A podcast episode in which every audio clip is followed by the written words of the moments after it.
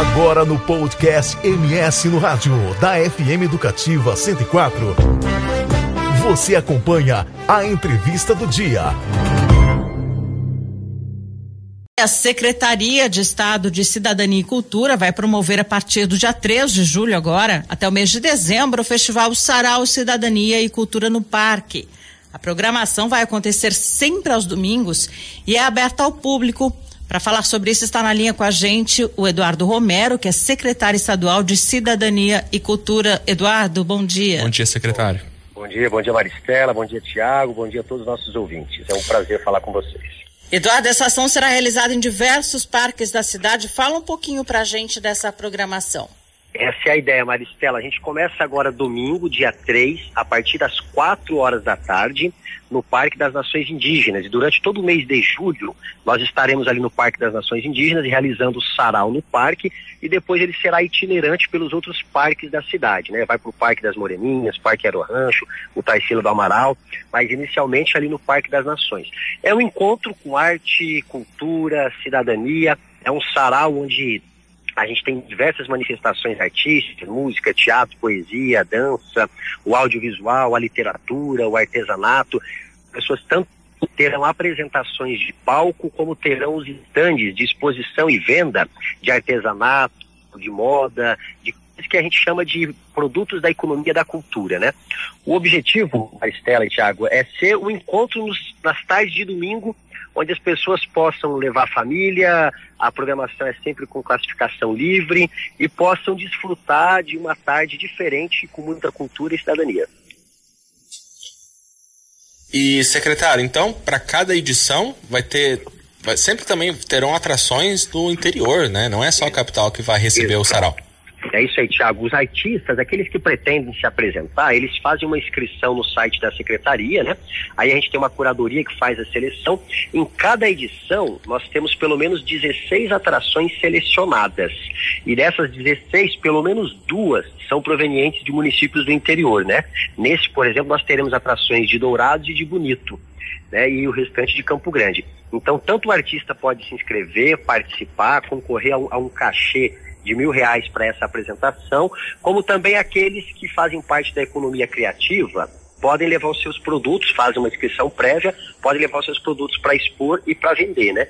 E o público pode desfrutar de tudo isso, de atrações diversas e de muita animação durante o evento, né?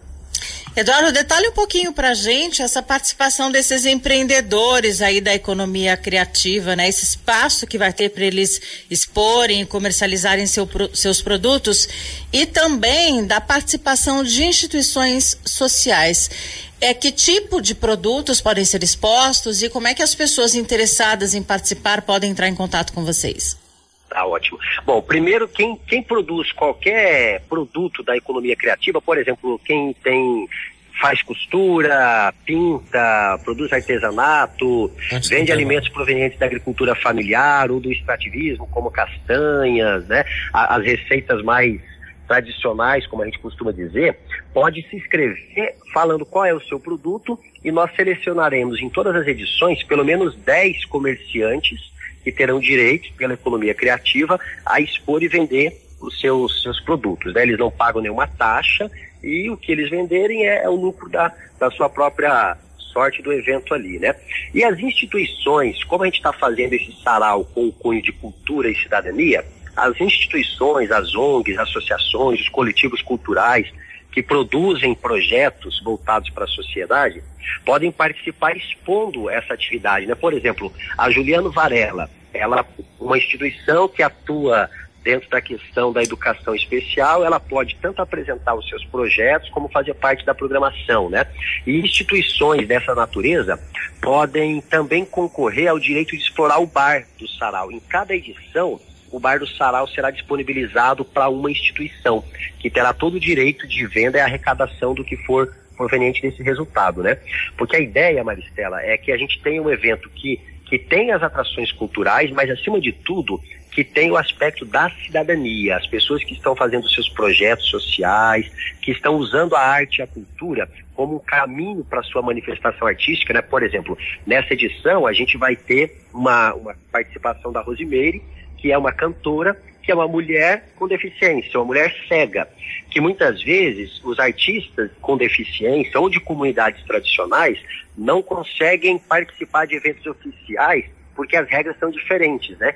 Então a gente está fazendo um evento de muita inclusão, de muito envolvimento, de muita participação com toda a pluralidade possível.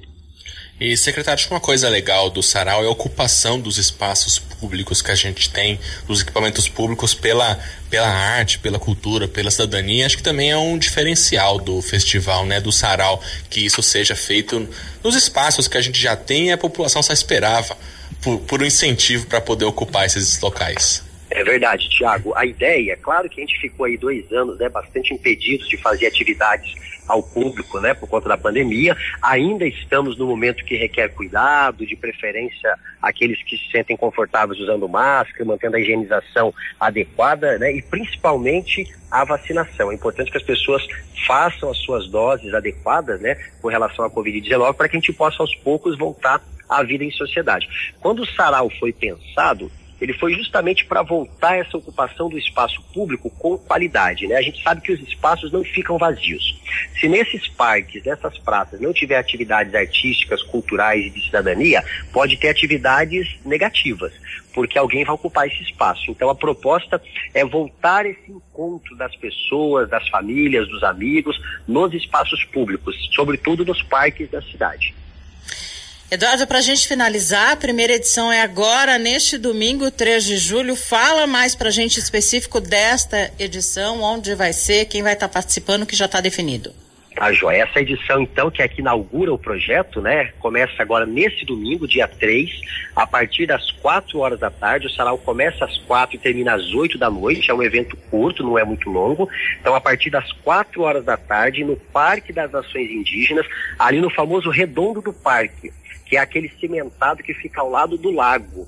É, vai ser fácil de identificar porque o palco está montado, os estandes da cidadania estão montados lá.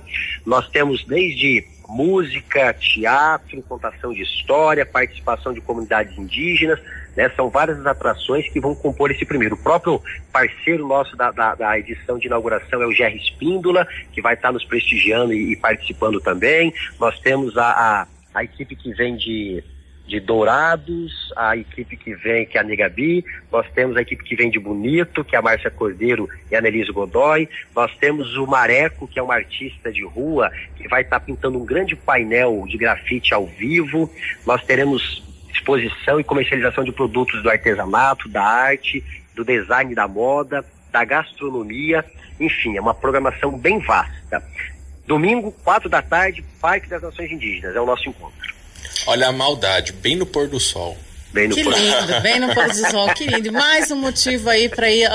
A gente brinca que o Parque das Nações Indígenas já é a praia do Campo Grandense, mais é um motivo muito especial para ir ao domingo no parque.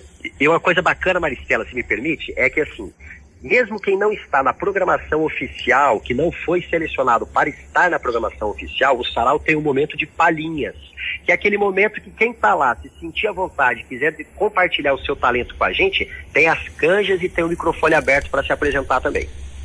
Olha que, só. Muito legal, Eduardo. Parabéns aí pela iniciativa, sucesso neste primeiro evento e muito obrigado pelas informações. Um ótimo final Obrigado, de semana para você. Eu que agradeço. Abraço Maristela, abraço Tiago e a todos os nossos ouvintes. Nosso encontro é domingo, quatro da tarde, no Parque das Nações. Você conferiu a entrevista do dia no podcast do MS no rádio da FM Educativa 104.